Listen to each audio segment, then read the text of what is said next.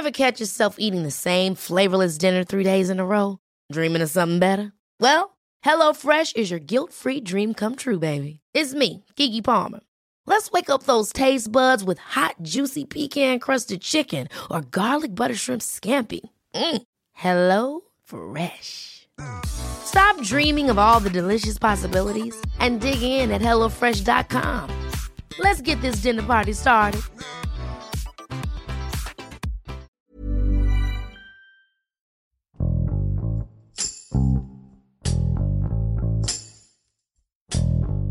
Las crisis que surgen alrededor del río Bravo suelen ser de carácter político y migratorio por su papel como línea divisoria entre Estados Unidos y México.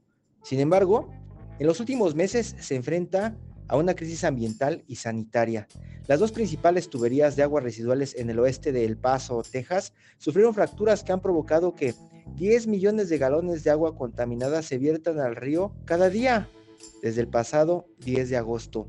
Roxana González, reportera de El Sol de México, nos explica los riesgos que ha ocasionado el derrame en el río Bravo y las acciones que están tomando las autoridades en ambos lados de la frontera para frenarlo. Yo soy Hiroshi Takahashi y esto es Profundo.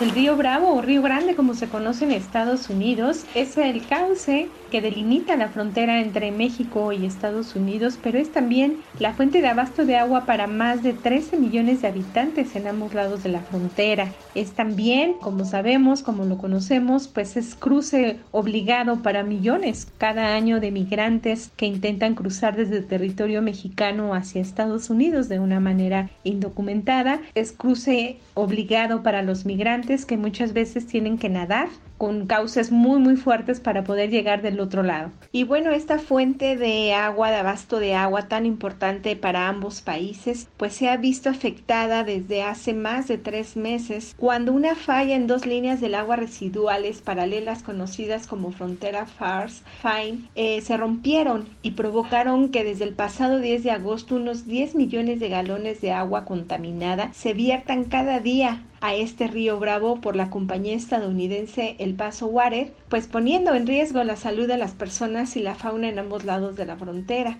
El punto de la liberación se encuentra en el lecho del río cerca de Paisano Drive, en la frontera entre El Paso, Texas y Ciudad Juárez, en el estado de Chihuahua, donde los habitantes pues han tenido que lidiar con un olor cada vez más insoportable. La empresa, esta empresa estadounidense, pues espera dejar de vertir al lecho del río las aguas residuales, que son principalmente desechos de inodoros y desagües, hasta fin de año, cuando prevé concluya el reemplazo de una de las tuberías dañadas. Entre tanto, pues es tanta la contaminación que ha advertido a la población evitar acercarse a la zona por riesgo a la salud. Incluso, pues la sección estadounidense de la Comisión Internacional de Límites y Agua, que es una agencia binacional que supervisa los tratados sobre agua entre Estados Unidos y México, decidió modificar su trabajo para evitar que su personal pues pueda resultar dañadas al estar oliendo o al tener contacto con estas aguas residuales.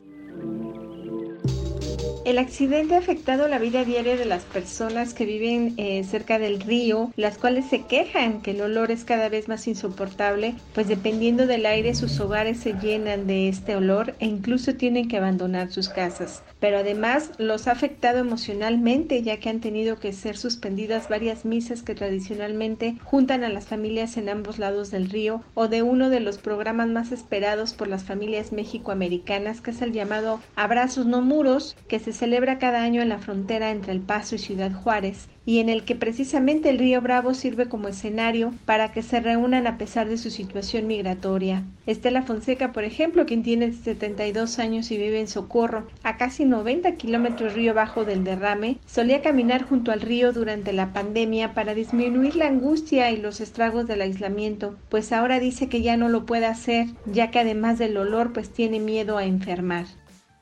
El Paso Water es la empresa responsable de este accidente. Bueno, ellos han dicho que no tuvieron otra alternativa más que desviar las aguas residuales debido a, la ruptura de estos tubos y llevarlas hacia, pues hacia el río Bravo, en donde eh, han sido vertidas y han dicho públicamente que seguirán virtiendo hasta que no se repare por lo menos una de las dos tuberías para de ahí comenzar a, a llevar esta agua residual a las plantas de tratamiento el Paso Water es una de las empresas de las más importantes en El Paso, Texas, en cuanto al manejo de aguas residuales. Y bueno, es una empresa que cuenta con más de 25 años de trayectoria y que pues ha dicho que espera para fin de año terminar con este problema, cambiar los tubos y llevar esta agua residual como lo había estado haciendo hacia las presas de tratamiento. Entre tanto, pues seguirán seguirán vertiendo 10 millones de litros aproximadamente de agua contaminada, de agua residual al río Bravo.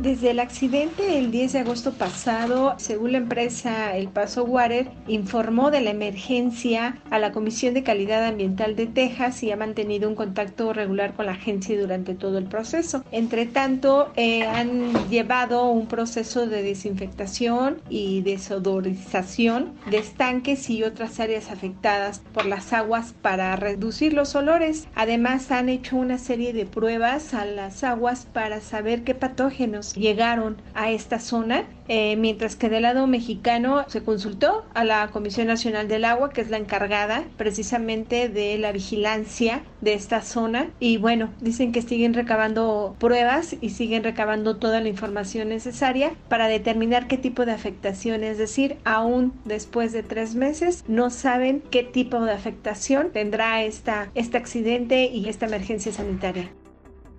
El accidente en realidad ha tenido poca difusión para la cantidad de agua que ha sido vertida y sobre todo pues para las consecuencias tanto al medio ambiente como para las personas. Realmente ha sido poca la difusión, la información ha fluido lenta e incluso bueno del lado mexicano se desconoce totalmente, no ha habido una reacción oficial por parte eh, de la CONAGUA y de la Secretaría de Ecología del Estado de Chihuahua, lo que ha implicado también un reto porque pues el hecho está allá, recorrer la zona es peligrosa incluso como comunicadores, como fotógrafos es, es peligroso acercarse demasiado, llegar a la gente y pedir que hable, que cuente su experiencia es complicada eh, porque la gente pues se queja pero a la vez tiene miedo de hablar, eh, dada que es una empresa grande, una empresa importante en Estados Unidos pero el olor delata, ¿no? Y la zona, el ver también animales en riesgo, eh, las aves, por ejemplo, las aves de la zona, tanto palomas, garzas que llegan al río y beben esta agua, pone en riesgo toda la zona. El futuro se ve incierto dado que bueno las condiciones de trabajo han ido avanzando para reparar estas tuberías, aunque la propia empresa, el Paso Water, advierte que lo programado está la reparación antes de que termine el año, es decir, en diciembre, pero podría ampliarse hasta enero o febrero del próximo año, es decir, en ese tiempo eh, las aguas residuales continuarán vertiéndose en el río Bravo, pues con las consecuencias que debe de tener esto, una contaminación cada vez más profunda, eh, el riesgo sanitario de un olor eh, cada vez más fétido y sobre todo de que, bueno, estas aguas puedan llegar a áreas de cultivo, por ejemplo, o bien eh, puedan llegar a ser consumidas por las personas, ¿no? El futuro es incierto, es todavía tendremos que esperar que no suceda nada y que la reparación quede en el tiempo que la empresa estadounidense tiene previsto, pero que también advierte podría ampliarse hasta enero o febrero del próximo año.